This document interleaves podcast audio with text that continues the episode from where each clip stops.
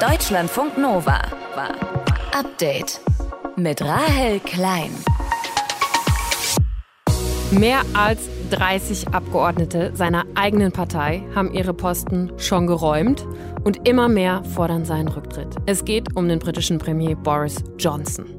Das ist wirklich sehr spannend zu beobachten. Man kann zusehen, wie Johnsons Macht und Einfluss regelrecht zerbröselt. Abgeordnete seiner eigenen Partei haben ihn heute im Unterhaus öffentlich zum Rücktritt aufgefordert. Die Fraktion sagt, wenn er nicht freiwillig geht, dann müssen wir ihn eben rausschmeißen. Unsere Korrespondentin Christine Heuer beobachtet diesen Krimi da in Großbritannien und schätzt für uns ein, wie lange Johnson sich bei dem massiven Druck noch halten kann.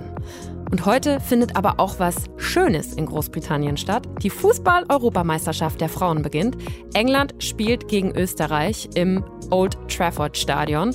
Und auch die deutsche Mannschaft startet diese Woche ins Turnier. Alexandra Popp führt die Mannschaft als Kapitänin am Freitag auf den Platz. Auch wenn die Gruppe, in die Deutschland da geraten ist, ziemlich tough ist, hat Alexandra ein klares Ziel. Halbfinale sollten wir hoffentlich schon schaffen, aber grundsätzlich sage ich auch, ich gehe in ein Turnier, um Titel zu gewinnen und da ist das Maß aller Dinge. Wir haben kurz vor EM-Beginn mit ihr gesprochen. Das ganze Gespräch gibt's gleich hier. Es ist Mittwoch, der 6. Juli. Schön, dass ihr zuhört. Deutschlandfunk Nova. Er will einfach nicht gehen, der britische Premierminister Boris Johnson, auch wenn ihn immer mehr Leute aus den eigenen Reihen verlassen oder seinen Rücktritt fordern. Andrew Bridgen zum Beispiel. Das ist kein Premierminister, dem ich folgen möchte. Er muss jetzt gehen. Seine Zeit ist vorbei. Wenn er jetzt nicht geht, müssen wir ihn rausschmeißen. Das ist alles sehr traurig. Aber es muss sein für das Wohl des Landes, des Parlaments und unserer Demokratie und auch für die konservative Partei. And, and also for the Conservative Party. Heute hat sich Johnson gleich zwei Anhörungen gestellt und dabei nochmal klar gemacht, nee, nee, er will das schon durchziehen. Bis zum Schluss. Auch wenn seit gestern mehr als 30 Tory-Abgeordnete ihre Regierungsämter aus Protest an seinem Führungsstil abgegeben haben. Darunter auch der Gesundheits- und der Finanzminister. Christine Heuer ist unsere Korrespondentin in London. Sie beobachtet die aktuellen Entwicklungen für uns. Christine, Johnson will weiter Premierminister bleiben. Wie hat er das denn in den Anhörungen heute begründet? Er hat damit argumentiert, wie wichtig er gerade in wirtschaftlichen und politisch schwierigen Zeiten ist. Johnson hat alles auf den Tisch gelegt, was aus seiner Sicht für ihn spricht, dafür, dass er weitermacht, den Brexit, Russlands Krieg gegen die Ukraine, die hohe Inflation. Es sei, sagt er, einfach nicht verantwortlich, jetzt zu gehen. Und dann hat er das alles abgebunden mit dem Satz, das zitiere ich mal, die Aufgabe eines Premierministers unter schwierigen Umständen, wenn ihm ein kolossales Mandat anvertraut wurde, ist es weiterzumachen. Und das werde ich tun. Zitat Ende. Wie geschlossen oder auch nicht geschlossen steht denn seine Partei, also die konservativen Tories, überhaupt noch hinter ihm? Also gibt es da überhaupt noch UnterstützerInnen? Das ist wirklich sehr spannend zu beobachten. Man kann zusehen, wie Johnsons Macht und Einfluss regelrecht zerbröselt. Gestern Abend der Rücktritt dieser beiden wichtigen Minister. Seitdem ein regelrechter Exodus von hohen Beamten und Parteifunktionären. Da wird äh, nach wie vor heute den ganzen Tag über fast stündlich eine neue Demission gemeldet. Abgeordnete seiner eigenen Partei haben ihn heute im Unterhaus öffentlich zum Rücktritt aufgefordert. Die Fraktion sagt, wenn er nicht freiwillig geht, dann müssen wir ihn eben rausschmeißen. Einflussreiche Tories, unter anderem der Minister Michael Gove, sollen ihm hinter den Kulissen geraten haben zu gehen. Es soll sich eine Tory-Delegation beim Premierminister angemeldet haben, um ihn zu überzeugen, dass seine Zeit um ist. Also man kann sagen, die Tories stehen nicht mehr hinter Boris Johnson und es melden sich im Viertelstundentakt Parteifreunde zu Wort, die ihm sagen, dass er erledigt ist. Könnten die ihn denn überhaupt loswerden? Es gab ja vor kurzem erst ein Misstrauensvotum gegen Johnson und die Regel ist ja, jetzt darf es eigentlich erstmal für ein Jahr nicht wieder so ein Misstrauensvotum geben. Aber würde das irgendwie gehen? Ja, denn Regeln sind ja dazu da, gebrochen oder in diesem Fall geändert zu werden. Johnsons äh, Kritiker hatten ohnehin vor, dieses parteiinterne Prozedere zu ändern, um ihn eben loszuwerden. Nun scheinen sie sich rascher durchzusetzen als gedacht. Es könnte sein, dass sogar schon heute Nachmittag ein zweites Misstrauensvotum vor Ablauf dieses einen Jahres erlaubt wird. Sky News meldet darüber hinaus, dass die Abstimmung sogar heute noch stattfinden könnte. Aber das ist bis bislang nicht bestätigt worden. Würde denn überhaupt jemand bereitstehen, um auf Boris Johnson zu folgen? Ja, das steht eine ganze Reihe möglicher Nachfolger oder Nachfolgerinnen bereit. Hinter den Kulissen haben unter anderem Außenministerin Liz Truss und der Verteidigungsminister Ben Wallace bereits Kampagnen für sich gestartet. Äh, Nadim Sahavi, der neue Finanzminister, der Rishi Sunak gestern Abend ersetzt hat, gilt auch als Aspirant auf dem Posten oder auch David Frost, der zurückgetretene Brexit-Minister. Also es gibt Interessenten. Wenn äh, Boris Johnson geht oder gegangen wird, dann startet bei den Tories diese sogenannte Leadership Challenge, ein internes Auswahlverfahren Wahlverfahren und am Ende stimmen dann die Parteimitglieder über die zwei letzten Kandidaten ab. Wer dabei siegt, der wird neuer Tory-Chef und, weil die Tories gerade regieren, auch neuer Premierminister oder neue Premierministerin. Ich meine, jetzt hat es ja in den letzten Monaten, Wochen oft wirklich, ähm, hat man gedacht, so, das war's jetzt für ihn. Aber mhm. zum Schluss jetzt, jetzt nochmal deine Einschätzung. Kann er sich noch halten oder wie lange hält er sich noch? Also er kann sich nicht mehr halten, da bin ich ziemlich sicher. Gestern habe ich noch gesagt, Ende nächster Woche ist der Geschichte. So wie sich die Dinge in den letzten Stunden entwickelt haben, würde ich sagen, es geht möglicherweise viel schneller. Vielleicht ist sogar heute noch Schluss für ihn. Aber es kann genauso sein, dass er sich noch einmal fängt und seinen sofortigen Sturz verhindern kann. Das weiß man ja nie bei Boris Johnson. Bei den äh, Tories hieß es gestern, dass er auf jeden Fall vor der Sommerpause gehen muss. Und die beginnt hier in Großbritannien am 21. Juli. Sagt Christine Heuer, unsere Korrespondentin in London, zu den aktuellen Entwicklungen rund um Premier Boris Johnson. Wir halten euch natürlich auf dem Laufenden. Deutschlandfunk Nova. Update. Sie ist zwar schon Olympiasiegerin, aber die letzte Europameisterschaft 2017, die hat sie verpasst wegen einer Verletzung. Alexandra Popp, Kapitänin der Nationalelf. Und auch dieses Mal ist es wieder richtig knapp gewesen. Erst eine Knieverletzung und dann noch Corona kurz vor Beginn der EM, die heute Abend in Manchester beginnt. Und bei der Alexandra Popp am Start ist. Und Bock hat. Wie sehr? Darüber habe ich mit ihr gesprochen. Hallo Alexandra. Wie erleichtert bist du, dass du ja nach einigen Aufs und Abs jetzt doch deine Mannschaft bei der EM anführen kannst? Ich bin extrem erleichtert natürlich und auch sehr glücklich, sehr stolz, erstmal auch gesund zu sein, mhm. endlich. Ähm, aber natürlich auch hier zu sein. Also es war schon am Anreisetag äh, so ein kleines, äh, ja nicht Wechselbad der Gefühle, aber sehr emotionaler Tag. Ähm, Gerade mit dem Moment, als ich meinen Fuß aus dem Flugzeug gesetzt habe und wusste, ich bin jetzt auf englischem Boden in hm. Richtung Europameisterschaft. Hm. Das deutsche Team gehört bei der EM jetzt nicht zu den absoluten Top-Favoritinnen. Wer sind für euch die härtesten Gegnerinnen jetzt? Boah, schwer zu sagen. Also klar haben wir erstmal keine einfache Gruppe. Da zähle ich Spanien und Dänemark definitiv auch zu. Ich meine, Dänemark ist Vize-Europameister. Spanien hat gerade in den letzten Jahren extrem Entwicklung genommen, äh, was man auch mit dem FC Barcelona dann ja fast gleichsetzen kann. Aber natürlich sind die, ich glaube, die Engländerin, diese Euphorie, die das Land hier gerade mitnimmt, äh, kann für die Engländerin extrem wichtig sein. Äh, die Schwedinnen haben sich in den letzten Jahren unheimlich wiedergemacht. Frankreich ist auch immer wieder dabei. Äh, Holland als amtierender Europameister darf man auch nicht außer Acht lassen. Norwegen hat mit Ada Hegerberg auch wieder eine Top-Spielerin an Bord. Also ich kann gar keinen eigentlich so ganz hm. explizit rausheben. Es sind einige dabei und du hast gerade schon gesagt, Spanien und Dänemark, die sind ja bei euch auch in der Gruppe schon. Das heißt, Viertelfinale wäre ja dann eigentlich schon ein Erfolg, oder? Oder was habt ihr euch als Minimalziel gesetzt?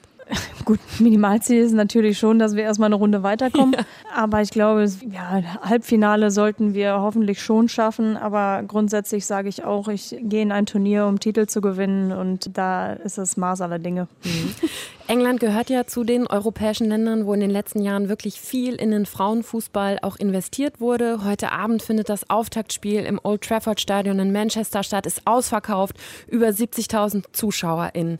Wie sieht das beim deutschen Fußball aus? Hast du da das Gefühl, dass das auch jetzt so eine Zeit ist, wo es auch in Deutschland den richtigen Schub gibt, auch für euren Sport?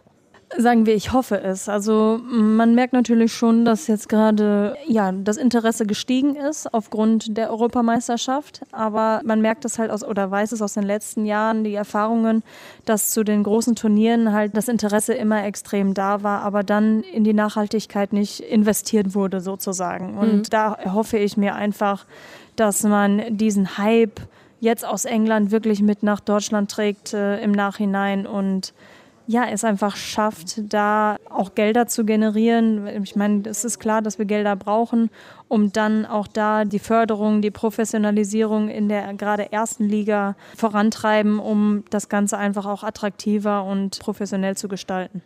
Du hast gesagt, auch schon Förderung, Geld, da spielt ja auch immer Equal Pay so eine Rolle. Ne? Einige Fußballverbände haben das jetzt auch so gemacht, dass die Nationalteams der Frauen und Männer gleiche Prämien bekommen. Mhm. Deutschland hängt da ja wirklich noch hinterher. Wie wichtig wäre dir das auch als Zeichen?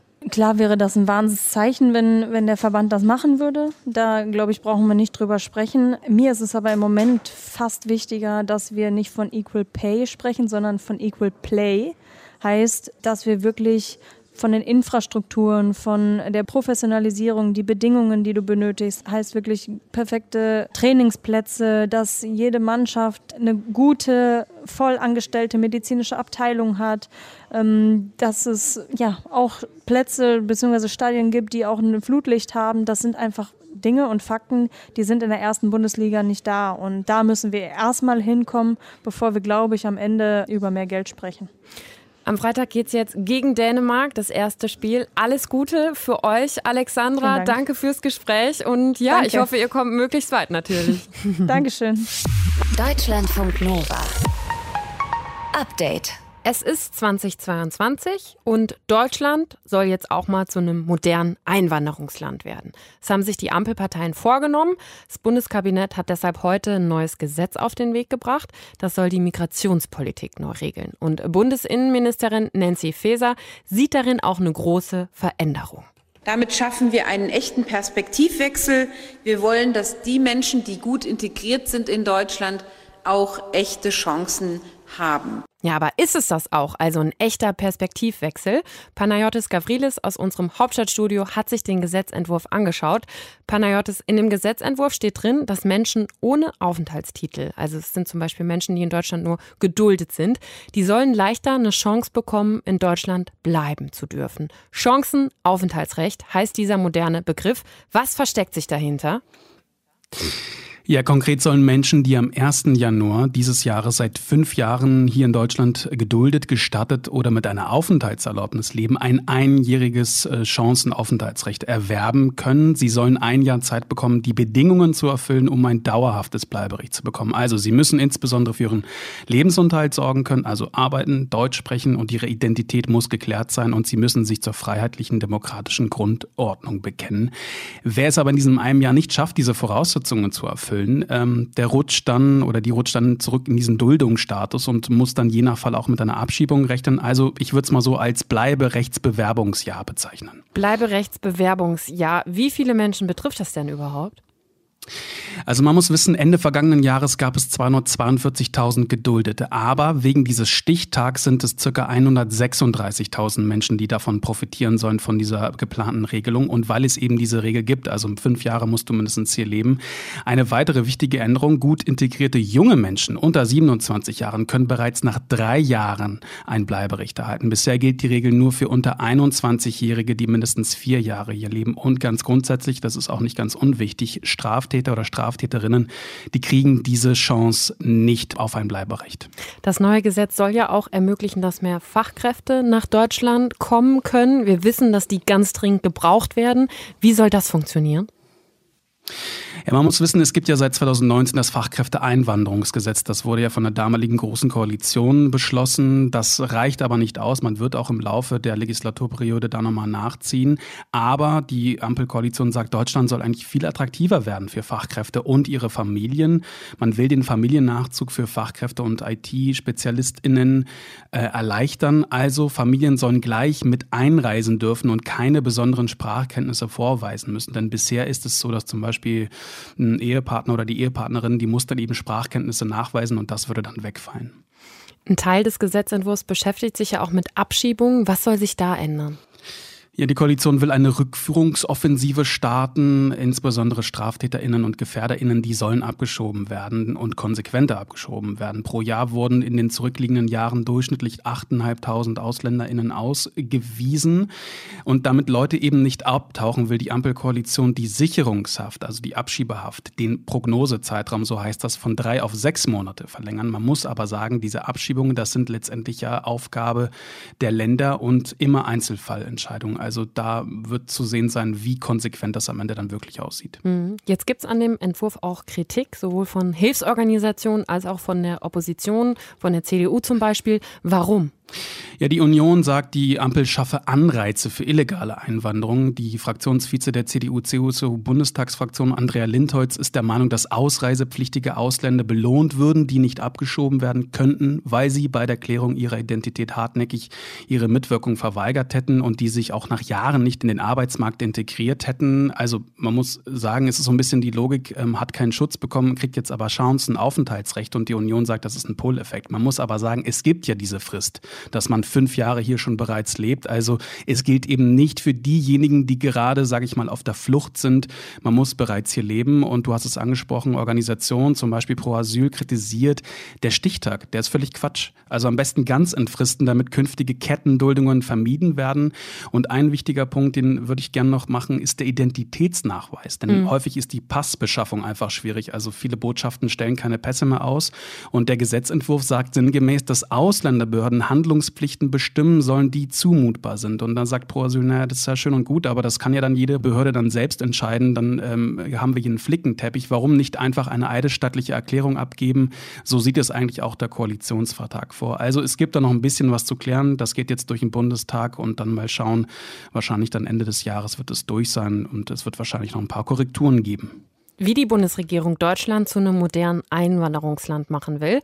Panayotis Gavrilis aus unserem Hauptstadtstudio hat sich dazu einen aktuellen Gesetzentwurf angeschaut. Dank dir. Deutschlandfunk Nova.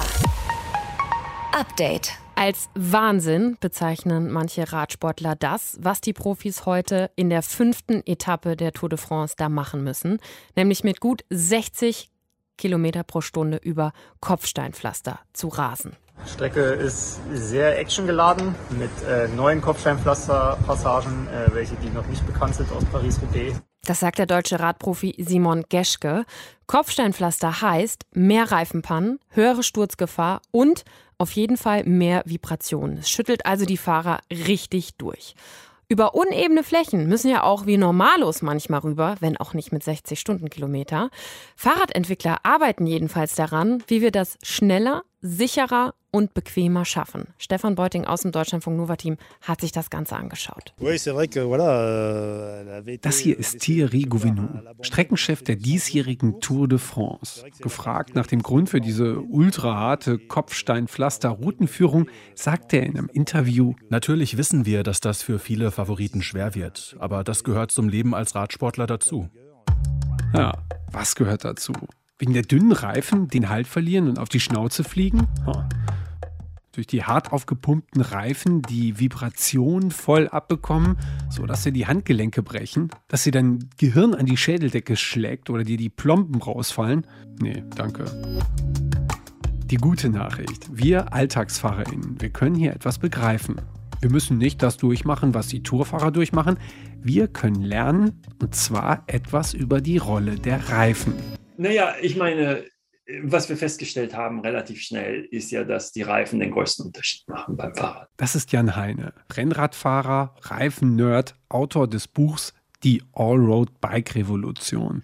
Jeder glaubt ja eigentlich, dass die gängige Lehrmeinung stimmt. Ich meine, das kriegst du mit, man muss die Reifen ordentlich aufpumpen, dann fährst du schneller. Es gab ja keinen Grund daran zu zweifeln. Der einzige Grund, warum wir getestet haben, ist, wir wussten natürlich, mehr Druck macht das Fahrrad weniger komfortabel. Weniger komfortabel, ich würde sagen, es quält. Wenn ich lange fahre mit harten Reifen, dann werde ich matschig, psychisch und physisch. Klar, schmale Reifen sind gut, weil sie wenig Luftwiderstand bieten, ich das Fahrrad schlank bauen kann, weil sie wenig wiegen. Lange Zeit waren das die Gründe, Reifen immer schmaler und härter zu machen. Und da haben sie getestet den Rollwiderstand. Nur auf der Rolle. Auf Stahlwalzen. Bei dem Testsetting gewinnen natürlich dünne, harte Reifen. Doch die Welt ist nicht so glatt wie eine Stahlwalze. Und die Kopfsteinpflasterpisten oder Radwege mit Baumwurzelanhebungen schon gar nicht. Es gibt Tausende, Millionen kleiner Mini-Erschütterungen. Jan Heine nennt sie Suspension Losses. Und er hat getestet, welchen Einfluss die aufs Radfahren haben. Hier in den USA macht man an den Straßenrändern von den Landstraßen, das heißt Rumble Strips. Das sind so Vertiefungen, die eingekerbt sind. Wenn man da mit dem Auto versehentlich draufkommt, vibriert das unheimlich. Und du wachst auf. Jan Heine und sein Team messen, welche Rolle der Untergrund spielt. Wie viel mehr Leistung, wie viel mehr Watt der Fahrer bei gerubbelter Straße aufwenden muss. Auf der rauen Straße 590 mehr. Ich konnte das Tempo gar nicht halten. Diese Vibration kann ich aber nur messen, wenn ich Rad und Fahrerin zusammen betrachte und messe. Genau das war über Jahrzehnte, in denen die Reifen im Profibereich immer dünner und härter geworden waren, nicht gemacht worden. Und weil die Profis schmale, harte Reifen fuhren, dachten auch viele andere, so geht das halt. Jetzt überleg mal. Stell mal vor, du kannst diese 590 verlieren auf 295 mit breiten Reifen und niedrigem Druck. Die Entdeckung, von der Jan Heine erzählt, wie wichtig die nicht so harten, folglich breiten, aber auf jeden Fall geschmeidigen Reifen in diesem Zusammenhang sind, die ist schon einige Jahre her. Damals wurde er erst belächelt, dann ignoriert, heute wird er kopiert. Er hat seine eigene Reifenfirma gegründet. Inzwischen sind die Reifen auch bei der Tour de France schon breiter geworden. Von 16 auf 25, nun bei dieser Tour schon 30 mm. Aber das war die große Erkenntnis und das ist die Revolution. Die Revolution ist, wir brauchen den hohen Druck nicht mehr und damit und nur damit können wir breite Reifen machen, die schnell laufen. Gravelbiker wissen das schon längst, fahren 40, 44 oder sogar 54 mm Breite mit entsprechend niedrigem Druck. Und ganz langsam, so scheint es, lernen die Radsportprofis von den Amateuren. Der geschmeidige Reifen ist ähm, auf Englisch sagen wir eine Win-Win-Win-Situation. Deutschlandfunk Nova. Update.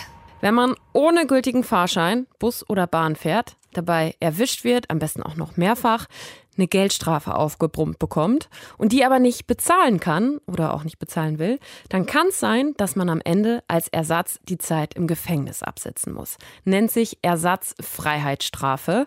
Und das will Justizminister Marco Buschmann von der FDP jetzt überarbeiten, hat einen Gesetzentwurf vorgelegt, bei dem diese Ersatzfreiheitsstrafe verkürzt werden soll. Heißt dann zum Beispiel, Menschen, die ohne Ticket fahren, müssen dann nur noch halb so lang ins Gefängnis. Und ob das ein sinnvoller Ansatz ist, darüber spreche ich mit Arne Semsrott. Er ist Journalist und Aktivist und sammelt mit dem Freiheitsfonds Geld, um Menschen, die ohne Ticket gefahren sind, aus der Haft freizukaufen. Arne, was hältst du denn von dem Gesetzentwurf? Also, dass man dann nur noch halb so lang ins Gefängnis muss, wenn man ohne Ticket gefahren ist und die Strafe nicht zahlt? Das löst keins der Probleme. Also dieser Gesetzentwurf, der ist nicht dazu geeignet, die grundsätzlichen Probleme, die wir im deutschen Justizsystem haben, wirklich richtig aufzugreifen. Wenn jemand öfters dabei erwischt wird, ohne Ticket zu fahren, sagen wir mal sechs, sieben Mal dabei erwischt wird, die Strafe nicht zahlen kann, muss die Person vielleicht drei Monate oder vier Monate in den Knast, weil die Person einen Schaden verursacht hat von vielleicht 20 Euro. Nach dem Gesetzentwurf, wenn der dann durchkommt, muss die Person nicht mehr vier Monate in den Knast, sondern zwei Monate, weil sie einen Schaden verursacht hat von 20 Euro. Das ist weiterhin wahnsinnig ungerecht. Das ist diskriminierend gegenüber armen Menschen. Das löst das Grundsatzproblem nicht. Diese Ersatzfreiheitsstrafen, die müssen grundsätzlich weg. Und da jetzt ein bisschen kürzere Strafen zu machen, das ändert an der Grundsatzproblematik leider überhaupt nichts. Warum sagst du, dass das das grundsätzliche Problem ist, also diese Ersatzfreiheitsstrafe? Warum findest du die so problematisch? Wenn man eine Geldstrafe bekommt von einem Gericht in einem Urteil oder in einem Strafbefehl, dann ist es ja sehr ausdrücklich keine Freiheitsstrafe. Da sagt ja ein Gericht, es reicht, wenn man einfach ein paar hundert Euro zahlt oder ein paar tausend Euro. Die meisten Leute, die sind auch irgendwie in der Lage, das zu zahlen. Die müssen es sich vielleicht borgen, aber die zahlen sich das, weil natürlich niemand in den Knast will. Die Leute, die aber das Geld nicht haben, weil sie kein Einkommen haben, weil sie vielleicht auch keine Wohnung haben, weil sie vielleicht psychische Krankheiten haben. Das sind die Leute, die letztlich dann in den Knast müssen deswegen. Das sind Leute, die sind in massiven Krisen und das sind die Leute, die letztlich von einer Ersatzfreiheitsstrafe betroffen sind. Das heißt, wir haben eine Praxis, in der arme Menschen bestraft werden und deswegen muss dieses ganze System letztlich geändert werden und da ein paar kürzere Strafen draus zu machen, das bringt letztlich nichts. Das heißt, du würdest dich dann dafür einsetzen, dass ja Fahren ohne Ticket nicht mehr als Straftat eingestuft würde, sondern nur als Ordnungswidrigkeit? Oder was müsste deiner Ansicht nach dann konkret passieren?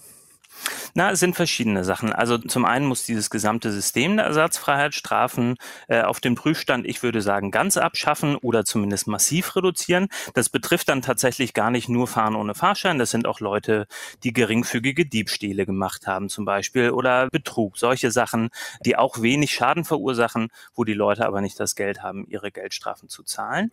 Und dann tatsächlich das Fahren ohne Fahrschein zu entkriminalisieren, damit die Leute, die davon betroffen sind, gar nicht mehr in die Situation kommen, überhaupt dann von einer Ersatzfreiheitsstrafe bedroht zu sein. All das sind so Grundsatzprobleme im Justizsystem, die werden jetzt leider alle nicht angesprochen durch diesen Gesetzentwurf. Das heißt aber auch, du plädierst jetzt nicht per se dafür, ähm, Fahren ohne Ticket sanktionsfrei zu machen, weil man könnte ja auch sagen, okay, irgendwelche Abschreckungen, Sanktionen brauchst du ja, sonst würden ja alle Leute gar kein Ticket mehr ziehen. Also die Diskussion, die fängt gerade erst an und die soll auch tatsächlich erst im kommenden Jahr mit einer größeren Strafrechtsreform angegangen werden. Das ist jetzt mit der Ersatzfreiheitsstrafe tatsächlich nur ein Teil davon. Ich würde tatsächlich dafür plädieren, das komplett zu entkriminalisieren, sodass ähm, man nicht noch vom Staat dafür verfolgt wird, dass man mal ohne Ticket gefahren ist. Das würde gar nicht dazu führen, dass Leute auf einmal ohne Ticket fahren, denn weiterhin müsste man ja dieses erhöhte Beförderungsentgelt, diese 60 Euro zahlen. Das wäre weiterhin zwischen den Verkehrsbetrieben und einem selbst dann immer noch ein Problem, das man hätte. Aber dass der Staat zusätzlich einen dann noch verfolgt und vielleicht am Schluss in den Knast steckt, das muss endlich aufhören. Das haben wir jetzt seit 1935 im Strafgesetzbuch und ich glaube, 87 Jahre sind genug. Das muss da endlich raus. Arne Semsrott vom Freiheitsfonds. Mit ihm habe ich über die Pläne von Justizminister Marco Buschmann gesprochen, der die Freiheitsersatzstrafen verkürzen möchte. In Deutschlandfunk Nova. Danke dir fürs Gespräch, Arne. Dankeschön. Deutschlandfunk Nova. Update. Der Hungerstreik, ne? Der ist ja ganz traditionell so ein Mittel des politischen Widerstands. Mahatma Gandhi zum Beispiel ist mehrfach in den Hungerstreik getreten. Aktuell macht ein Gruppenhungerstreik in Japan aber Schlagzeilen. Da geht es nicht um Unabhängigkeit, sondern es geht um besseres Essen. Martin Schütz aus dem Deutschlandfunk Nova Team. Ja, in einem japanischen Aquarium sind Pinguine und Otter nämlich jetzt in den Hungerstreik getreten. Weil? Weil, äh, weil wegen des neuen Speiseplans. Also einige so. besonders wählerische Pinguine und alle Otter, also alle okay. Otter, mhm. verschmähen die normalen Makrelen, die ihnen neuerdings vorgesetzt werden. Vor allem die Otter spucken die wohl auch noch so ganz despektierlich aus. Mhm. Gewohnt sind sie nämlich traditionell japanischen Stöcker. Also das ist ein Fisch, der bei uns auch fälschlicherweise oft als Makrele durchgeht, ähm, weil es ihm optisch ein bisschen ähnlich ist. Ähm, aber es ist eine ganz andere Fischart, die auch gern für Sushi verwendet wird.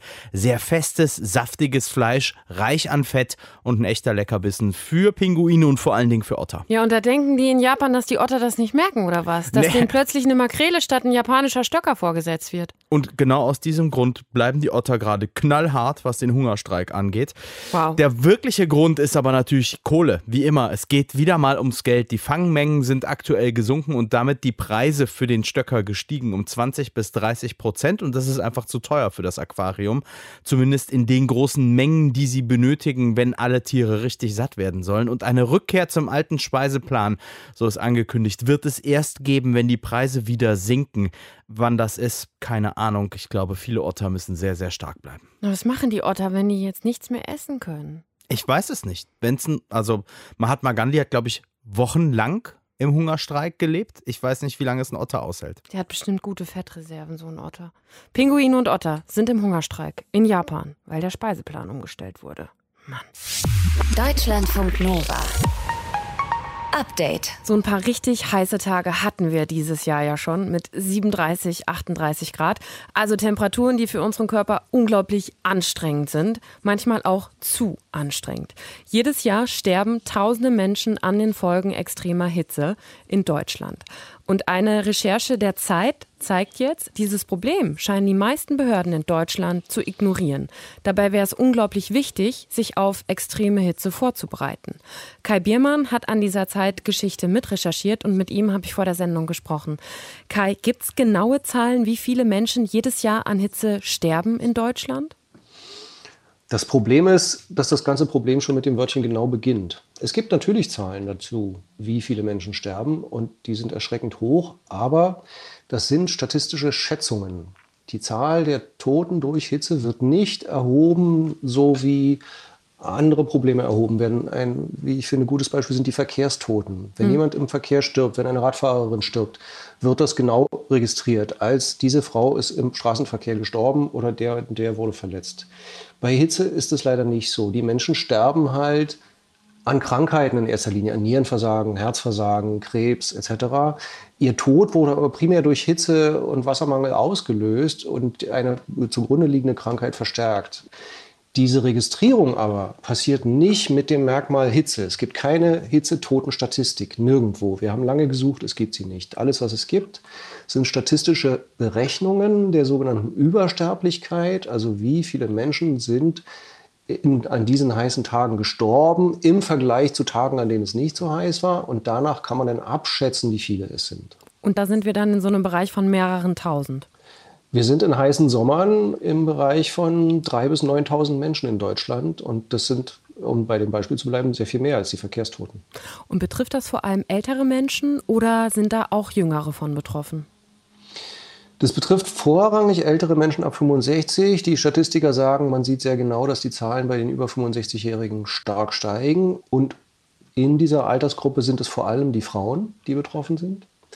Auch dazu gibt es Untersuchungen. Aber das heißt nicht, dass es nicht auch ein Problem für junge Menschen ist. Auch junge und gesunde Menschen können an Hitze sterben. Wir haben so einen Fall leider gefunden und recherchiert. Ein Läufer, der bei einer Sportveranstaltung, der fiel den, den Sanitätern am Ziel in die Arme und verstarb kurz darauf. Mhm. Aufgrund der Überhitzung. Mhm. Jetzt empfehlen ja Bund und Länder schon seit 2017 den Landkreisen, den Hitzeschutz so zu organisieren wie andere Katastrophenfälle. Die Landkreise sind dafür zuständig, also zum Beispiel, wie man das auch bei Pandemien macht. Ihr habt euch angeschaut, in welchen Landkreisen es solche Schutzkonzepte schon gibt.